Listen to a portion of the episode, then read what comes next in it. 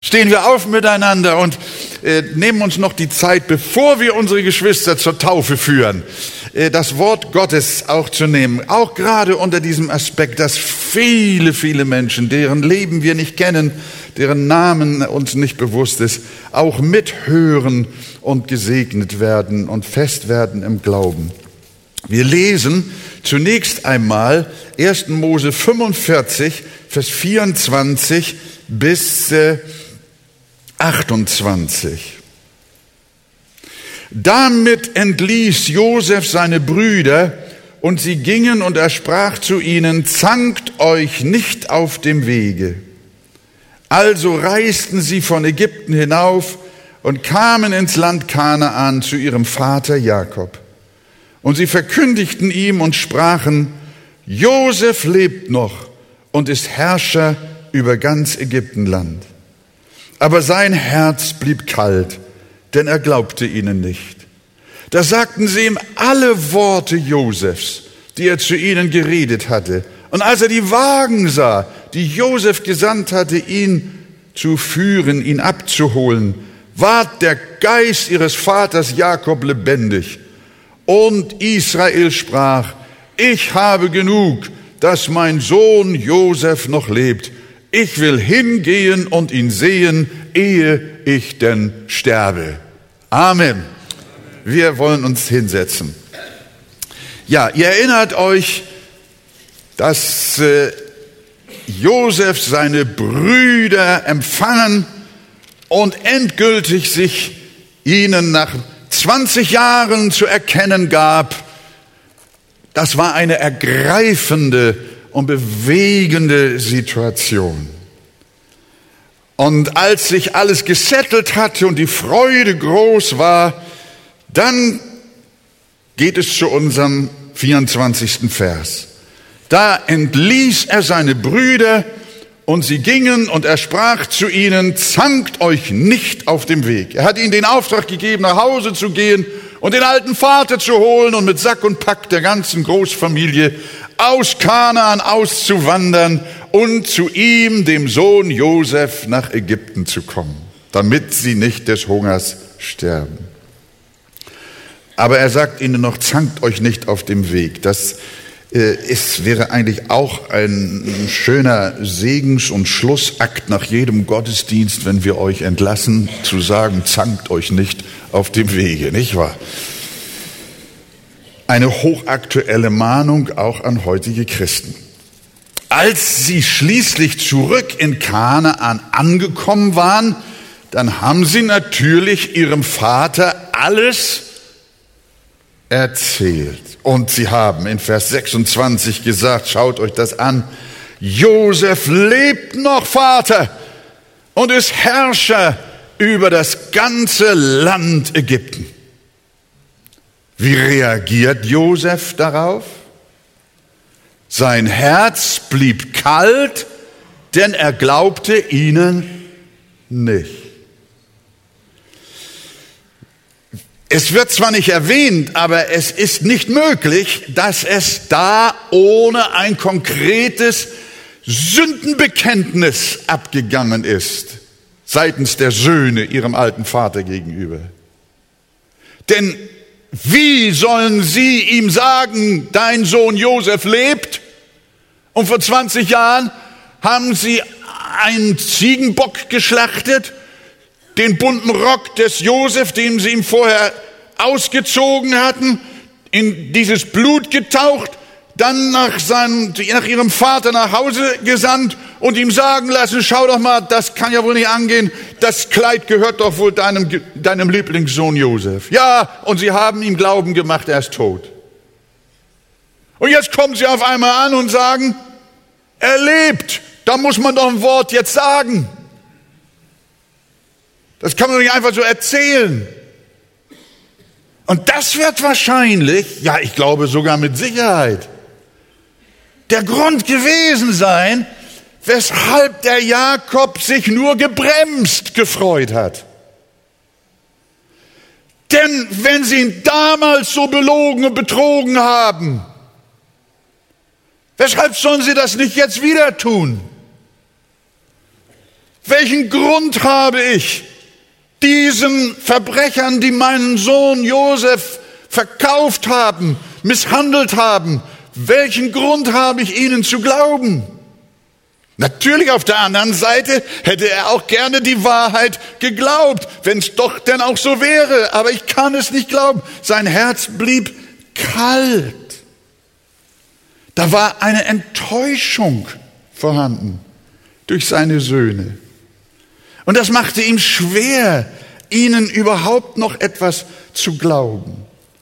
Und liebe Gemeinde, liebe Freunde, das ist auch heute oft die Schwierigkeit. Wir Christen sind oft sehr schlechte Zeugen. Wir geben unseren Mitmenschen durch unser Leben kein gutes Zeugnis. Wir sind, wie Paulus schreibt, kein guter Geruch Christi, kein gutes Aroma. Und wenn wir ihnen von Jesus erzählen, dann glauben sie oft nicht.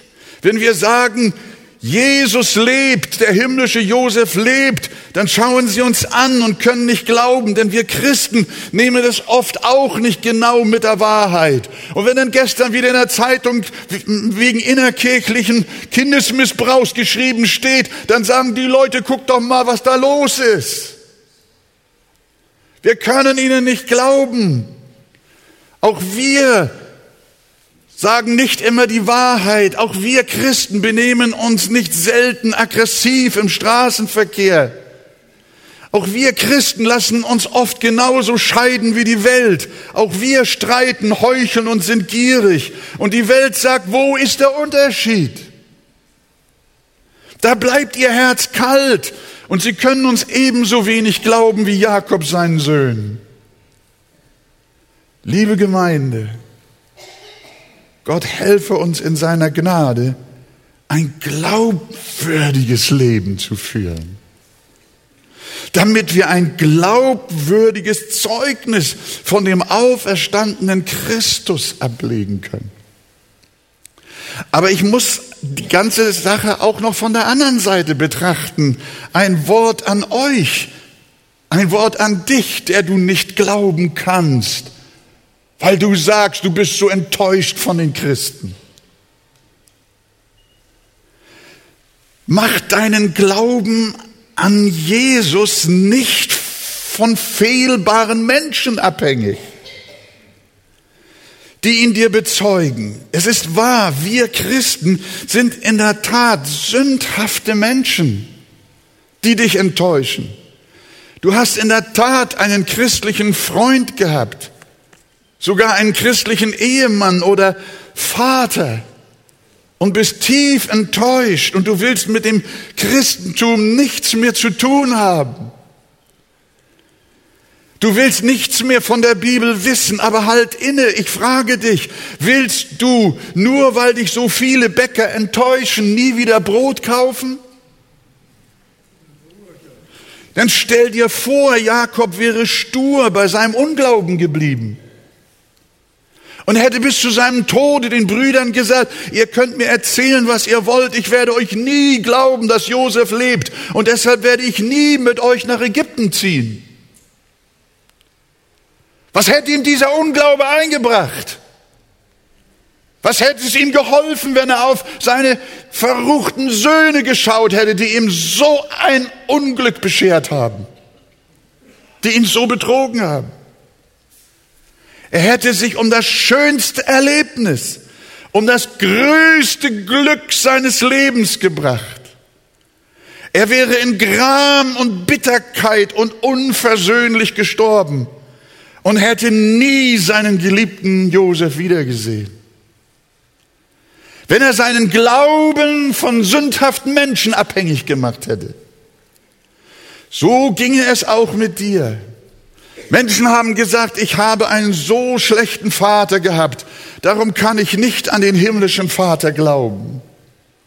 Schau nicht auf deinen schlechten Vater, auf deinen bösen Bruder. Blick auch nicht auf diese sündhafte Gemeinde. Wir sind alle nicht solche Christen, wie wir sein sollten. Du hast tausend und mehr berechtigte Gründe, wegen uns im Herzen kalt zu bleiben und nicht zu glauben. Das ist wahr. Aber zieh eine Lehre aus diesem Bibeltext, mein Freund. Wenn du nur wegen schlechter Christen die Wahrheit leugnest und nicht daran glaubst, dass Jesus Christus lebst, dann bringst du dich um dein höchstes Glück und dein allerwichtigstes Heil. Nur weil dir jemand Schatten macht, verlierst du doch nicht den Glauben an die Sonne. Deshalb verliere niemals den Glauben an Jesus Christus, an den himmlischen Josef, nur weil Menschen in dir verdunkeln. Wir bitten um Verzeihung, wenn unser Zeugnis nicht glaubhaft war, wenn unser Zeugnis auch Menschen enttäuscht hat. Aber wir bitten genauso, hänge deinen Glauben nicht an Menschen, blicke nicht auf sie, sondern blicke auf Jesus. Josef lebt noch. Halleluja. Das ist doch gewaltig, oder nicht? Ja. Und tatsächlich, Jakob bricht zum Glauben durch, trotz seiner Söhne. Hör mal, was jetzt Vers 27 sagt. Da sagten sie ihm alle Worte, die Josef zu ihnen geredet hatte. Und als er die Wagen sah, die Josef gesandt hatte, um ihn abzuholen, da wurde der Geist ihres Vaters Jakob lebendig. Als Jakobs Herz kalt blieb und er seinen Söhnen nicht glauben wollte, taten sie was. Sie sagten ihm alle Worte, die Josef zu ihnen gesagt hatte. Sie erzählten ihm nicht ihre Gefühle, nicht ihre Eindrücke. Sie gaben keine Kommentare mehr, sondern sie sagten nur das, was Josef ihnen gesagt hat. Und wir wissen, Josef wird hier in unserer Bibel als ein Typus auf Christus gesehen und verstanden. Sie sagten ihm alle Worte, du kannst eigentlich auch sagen, die Jesus im übertragenen Sinne zu ihnen geredet hatte. Die beste Evangelisationsmethode. Nicht unsere Meinung sagen, nicht mögliche Interpretationsweisen vortragen, nicht Aufregung erzeugen und viel Spektakel machen, sondern einfach vorlesen. Einfach sprechen lassen. Einfach zitieren. Sagen, was Jesus gesagt hat. Was Gott gesprochen hat. Sein Wort predigen. Als, Jos, als Jakob hörte von seinen Söhnen alle Worte, die Josef zu ihnen gesagt hatte. Da fing sein Herz, das Herz dieses alten Mannes, dieses enttäuschten Mannes zu schmelzen. Als Jakob nicht so sehr hörte, was die Brüder sagten, sondern er immer mehr hörte, was Josef gesagt hat. Die Bibel sagt, Gott sagt, ist mein Wort nicht wie ein Feuer, spricht der Herr, wie ein Hammer, der Felsen zerschmeißt? Das Wort, das aus meinem Munde geht, wird nicht wieder leer zu mir zurückkommen, sondern wird tun, was mir gefällt und ihm wird gelingen, wozu ich es sende. Und deshalb möchte ich allen meinen Prediger und Pastorenkollegen zurufen und vor allen Dingen mir selber, haltet euch an Gottes Wort. Wenn eure Predigt Kraft haben soll, wenn sie Seelen gewinnen soll, wenn sie geistlich gesund machen soll, dann dürfen wir keine Schaumschlägerei betreiben und die Menschen unterhalten und irgendwelche Gefühle aufwühlen. Nein, sondern predigt das Wort. Als die Brüder sich selbst zurücknahmen und Josef sprechen ließen, da vergaß Jakob das Ärgernis, den sie, die Brüder, ihrem Vater bereitet hatten. Als sie ihm alle Worte, die Josef zu ihnen geredet hatte, sagten, da wurde der Geist ihres Vaters lebendig. Dann fangen die Menschen an, Jesus zu sehen. Und das, das ist deshalb auch der Grund, weshalb wir so extrem an der Schrift festhalten. Weshalb wir uns auch von diesem Weg, trotz mancher Kritik, nicht abbringen lassen, die Schrift Vers für Vers, Kapitel für Kapitel mit der Gemeinde Jesu bis, im Fern, bis ins Fernsehen hinein zu besprechen. Wir möchten alle Worte hören, die Josef gesagt hat. Und dann wird das Herz eines verbitterten Mannes weich. Dann fängt er an zu hören. Nicht unsere Stories haben Kraft, sondern das Wort, das Evangelium hat Kraft. Also mein Freund, höre nicht auf Menschen, blicke nicht auf sie, aber höre darauf, was Jesus sagt.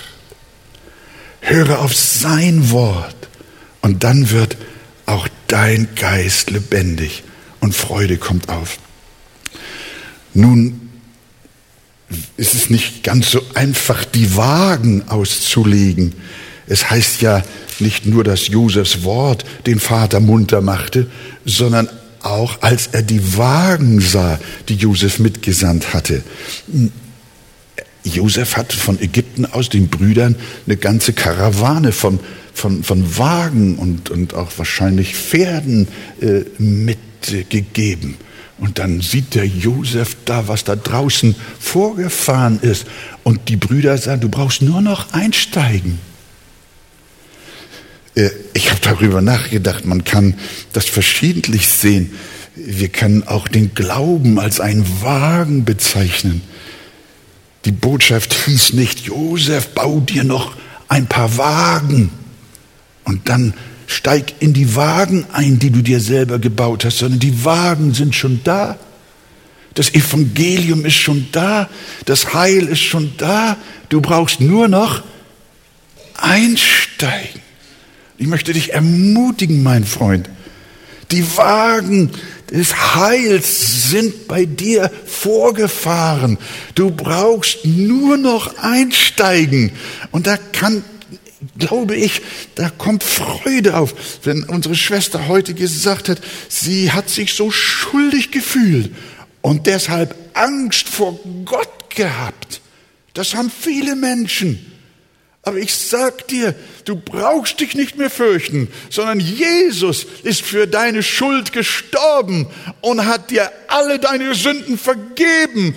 Du brauchst nur noch zu glauben, du brauchst nur noch einzusteigen und zu Josef zu fahren. In Jesu Namen. Amen.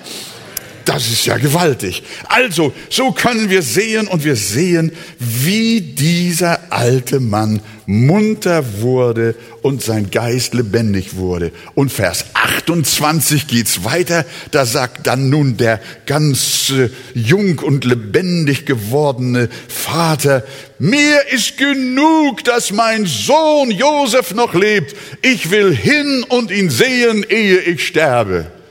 Das Evangelium. Eigentlich müssten wir das mal zusammen sagen. Mir ist genug, dass, mein, dass der Sohn Jesus Christus noch lebt. Ich will hin und ihn sehen, ehe ich sterbe.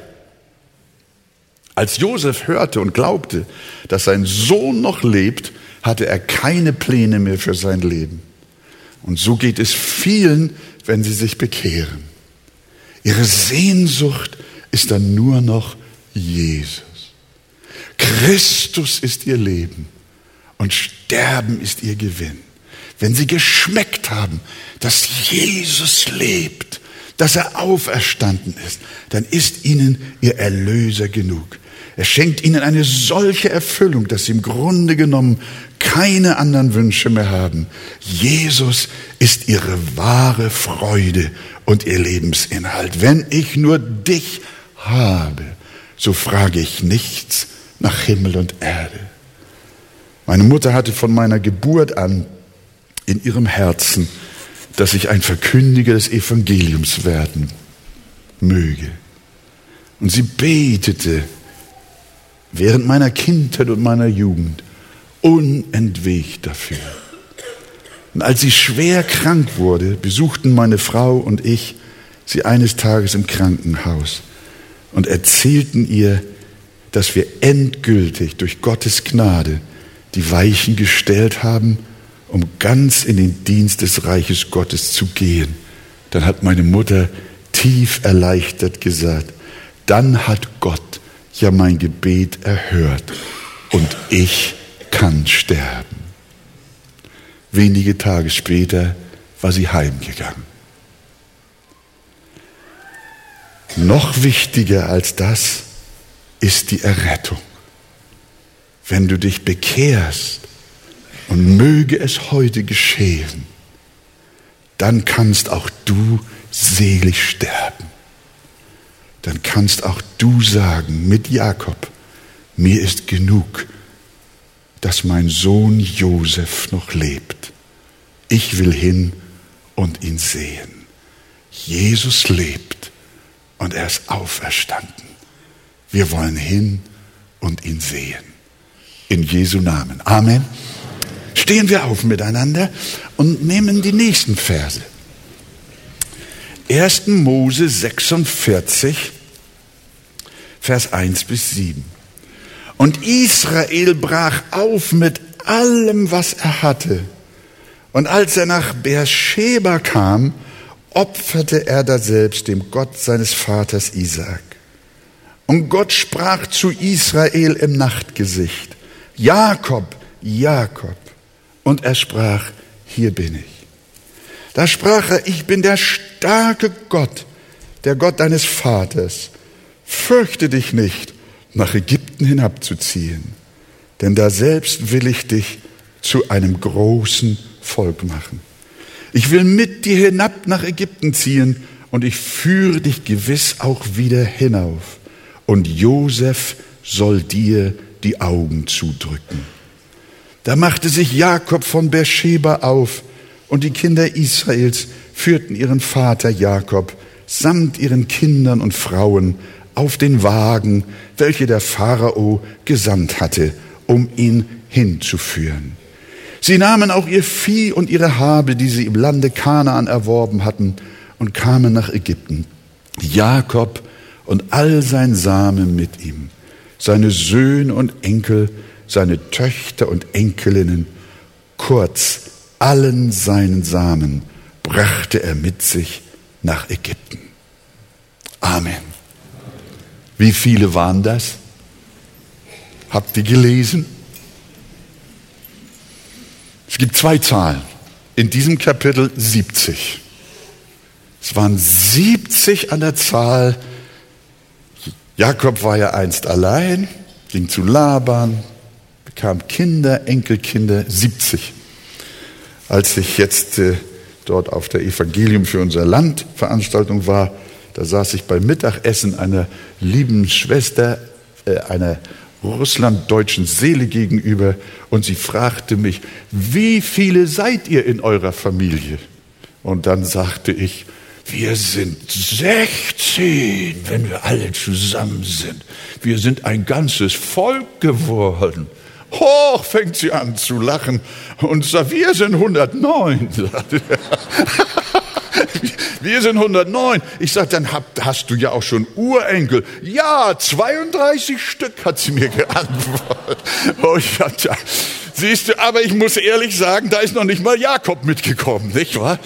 70 waren es, als er von Kanaan mit den Wagen äh, nach, zu seinem Sohn Josef gekommen ist. Stephanus in der Apostelgeschichte erzählt uns ja in seiner Predigt, bevor man ihn steinigte, auch diese Geschichte. Und Stephanus hat 75 gezählt. Wie dieser Unterschied zustande gekommen ist, weiß ich nicht. Mich bewegt das nicht. Zu glauben, die Bibel ist voller Widersprüche. Wahrscheinlich ist da noch irgendeine andere Zählweise. Aber in dieser Größenordnung muss es gewesen sein. Noch ein kleines Volk.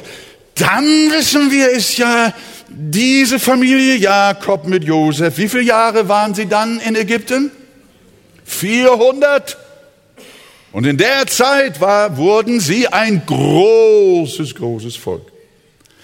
Aber liebe Gemeinde, wir müssen uns diese Verse anschauen. Das war alles für den alten Jakob nicht so einfach. Wie alt war der, als der alte Mann seine Heimat verlassen sollte? Das verheißene Land Kanaan, das Land seiner Väter, seine Heimat. Jetzt lässt Josef ihn aus Ägypten grüßen. Er liebt ihn, natürlich möchte er ihn wiedersehen. Aber nun steht er vor der Frage, so alt, 130 Jahre, und jetzt nochmal Veränderung? Jetzt nochmal ein neuer Lebensabschnitt? Ein solcher Wechsel im Alter? Das hat ihn wohl gequält. Er hat sich schon auf die Reise gemacht und kam in den Grenzbereich Beersheba nach Ägypten. Da hielt er an. Da bremste er die Karawane noch einmal aus, bevor er über die Grenze ging. Und das war der Ort, an dem Abraham und Isaak seine Väter auch schon angebetet hatten. Und die Frage ist, warum unterbricht Jakob am Übergang von Kanaan nach Ägypten seinen Zug? Dieser Ort war nicht nur Erinnerung an seinen Vater und Großvater Isaak und Abraham, der hier einen Altar gebaut und gesucht hatte, dieser Ort bedeutete für Jakob ein neuer Lebensabschnitt im Alter. Und jetzt wollte er diesen Weg, der vor ihm liegt, diesen neuen Abschnitt, diesen neuen Dienst, wollte er Gott weihen. Er wollte nicht ohne Andacht nach Ägypten rüber. Es ist gut, alles in unserem Leben nicht ohne Gott zu beginnen. Willst du eine Ausbildung beginnen, weihe diese neue Zeit deinem Herrn. Willst du heiraten, dann suche deinen Gott. Willst du umziehen, tu es nicht ohne Gebet. Willst du ein Geschäft beginnen, dann besprich es vorher mit Jesus. Weihe dich für deinen neuen Lebensabschnitt dem Herrn. Jakob wollte nicht ohne den Gott seiner Väter in die Fremde ziehen. Darum hielt er an der Grenze nochmal inne und hielt dort eine Stille vor, wo auch seine Väter schon angebetet und geopfert haben. Gestern Abend hat Christian mich angerufen aus Jepopetrovsk und erzählt mir von Sascha. Das ist der junge Mann, der mit seiner Frau nach Afrika gehen soll, um unser Arche Kinderheim zu übernehmen. Und die Mutter der Frau steht vor Christian und sie sagt, habt ihr das von Gott oder ist das nur euer menschlicher Wunsch? Das ist so die Frage, die uns manchmal bewegt. Das muss auch den Jakob hier umgetrieben haben. Ist das richtig, was ich hier mache? Ich bin 130 Jahre alt. Hatte Gott nicht der Kanaan meinem Vater und Großvater Abraham verheißen? Jetzt gehe ich hier raus und er hat das Bedürfnis gehabt, an der Grenze nochmal Halt zu machen. Ich glaube, das kann für dich auch nochmal gut sein. Bitte Gott auch um seinen Segen für alle deine Wege. Psalm 25 sagt, Herr, zeige mir deine Wege und lehre mich deine Pfade. David sagt, er erquicket meine Seele, er führt mich auf rechter Straße um seines Namens willen. Und dazu legt er eine Pause ein und sucht das Gebet. Und deshalb möchte ich dich bitten, tu dasselbe. Suche das Gebet, höre schriftgebundene Predigten, fülle dich mit Gottes Wort, damit er dein Herz formen und beeinflussen kann, dass er deine Gedanken in göttliche Bahnen lenkt. Werde ein andächtiger Mensch für ein, führe ein gottseliges Leben. So wird der Herr dich mit seinen Augen leiten, wie das geschrieben steht. Also wenn du nahe bei Gott bist, wenn du ihn suchst, wenn du innehältst, dann wird Gott dich leiten. Und dann geschieht Geistesleitung, nicht immer durch Träume und Engelerscheinungen, sondern auf eine ganz natürliche Weise, da wo Menschen beständig mit Gott wandeln. Da geschieht ganz leise und unspektakulär Führung, die bei allen Gotteskindern jeden Tag geschehen sollte. Gott zieht uns nicht bei den Haaren und bei den Ohren in die richtige Richtung, sondern das tut er über das Herz. Mir hat sehr die Situation im Leben Davids geholfen, als er dem Nathan einmal erzählte, dass er auf dem Herzen hatte, Gott ein Haus zu bauen. Und dann hat Nathan zu ihm gesagt, David, tu, was in deinem Herzen ist. Das war ein sehr interessanter Satz. Geh hin und tu, was in deinem Herzen ist, denn der Herr ist mit dir. Aber am nächsten Tag kommt Nathan wieder. Gott hat zu ihm gesprochen und die Botschaft lautet nicht du, sondern dein Sohn Salomo soll mir ein Haus bauen. Gott hat dann ihn gewendet. Aber zunächst hat er gesagt, tu alles, was in deinem Herzen ist. Denn, das, denn geheiligte Herzen sind vom Wort Gottes und seinem geoffenbarten Willen geprägt.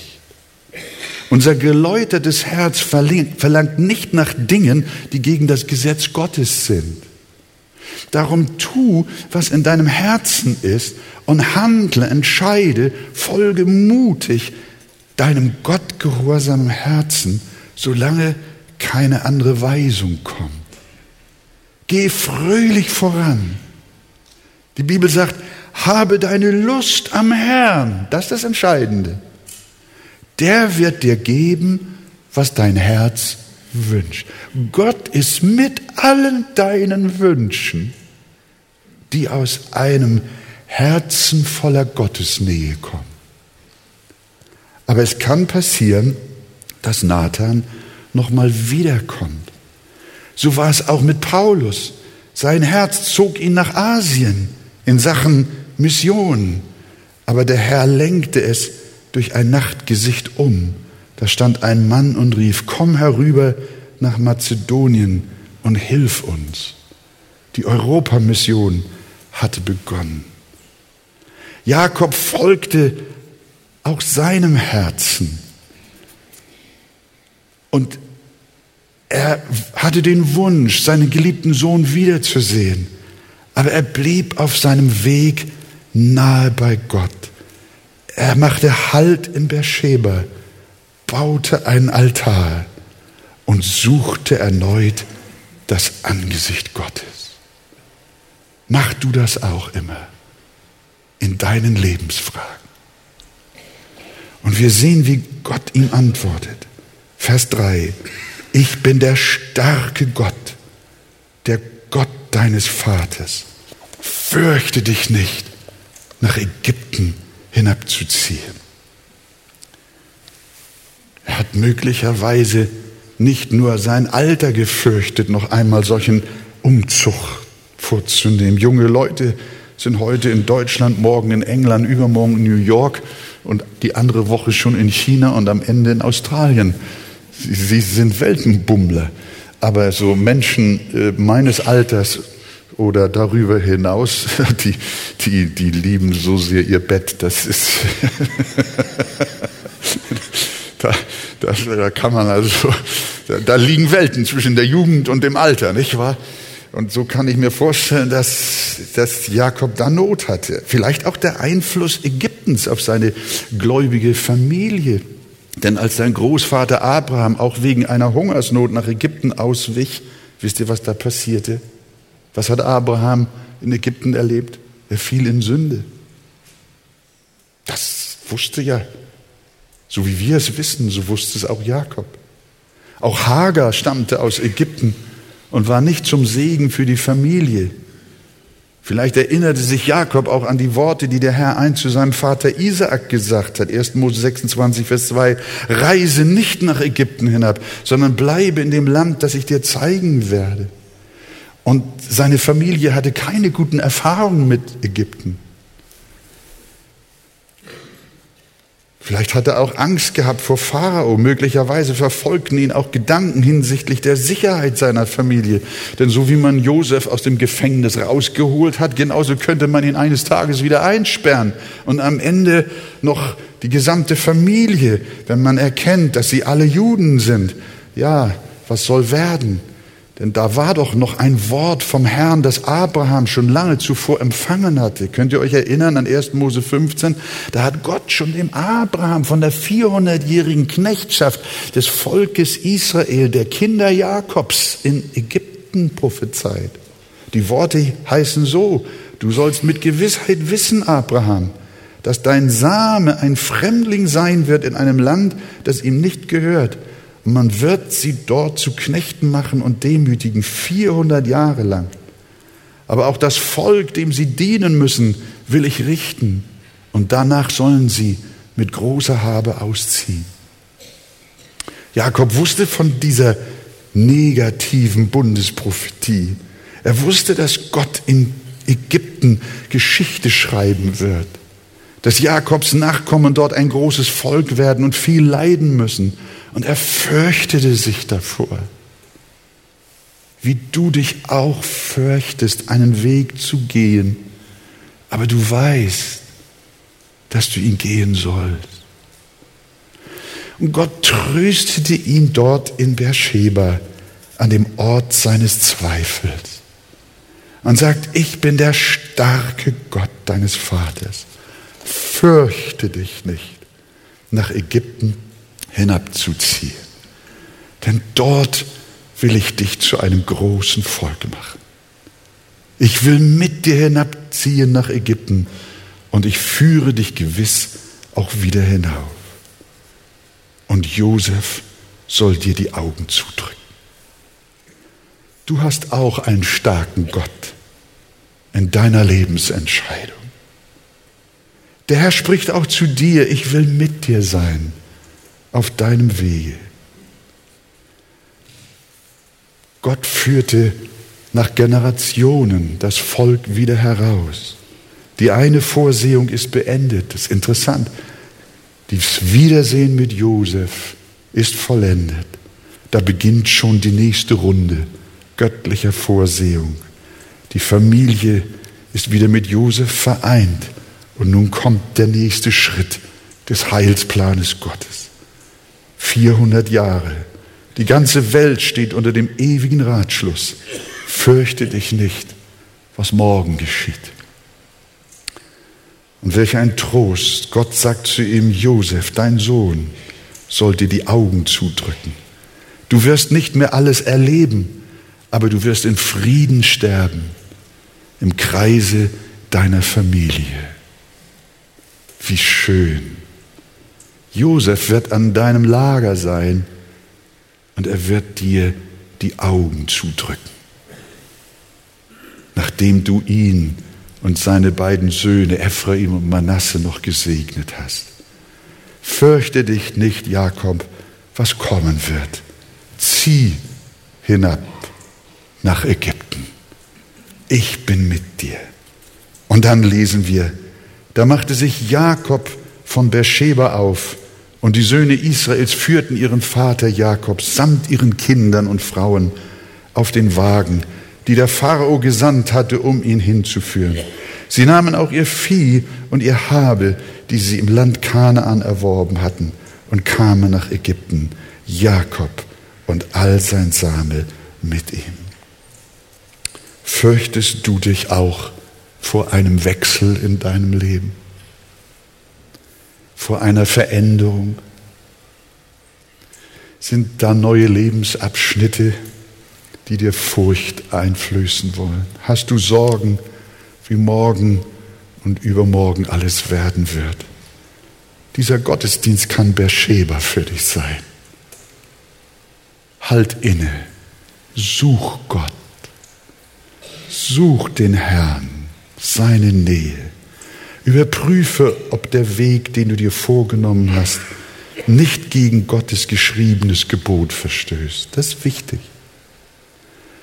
Wenn dein Weg gegen Gottes Gebot verstößt, ist es nicht Gottes Wille. Wenn du eine Frau heiraten willst, deren Verhältnisse nicht biblisch geklärt sind, dann ist es nicht Gottes Wille.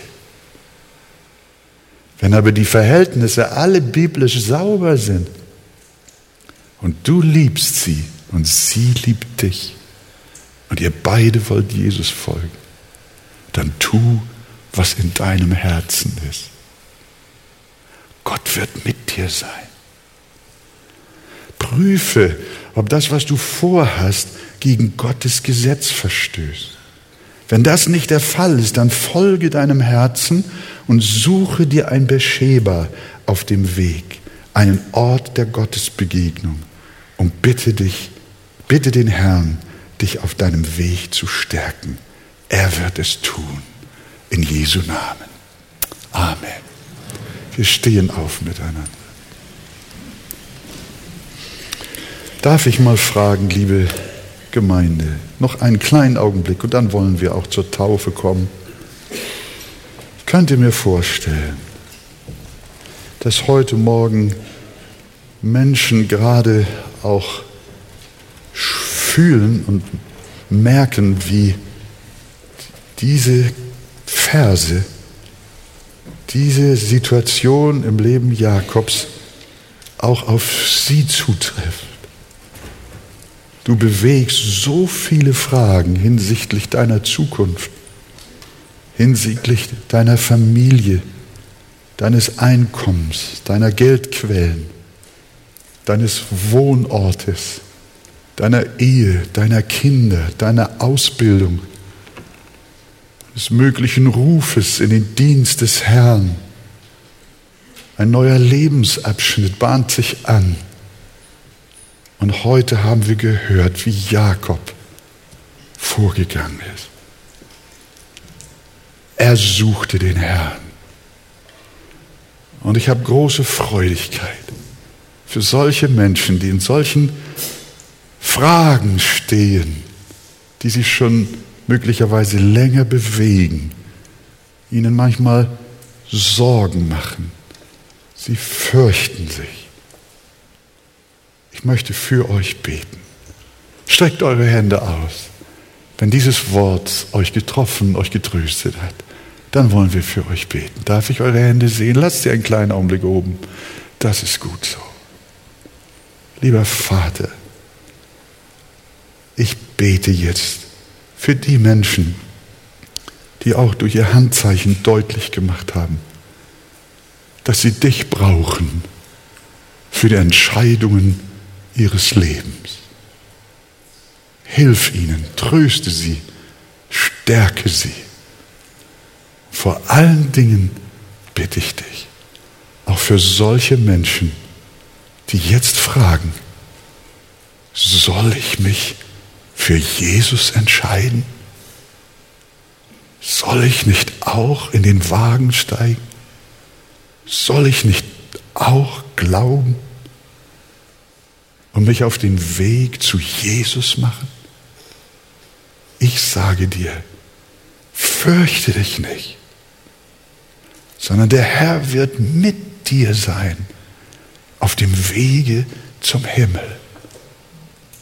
Er wird mit dir sein auf dem Weg des Glaubens.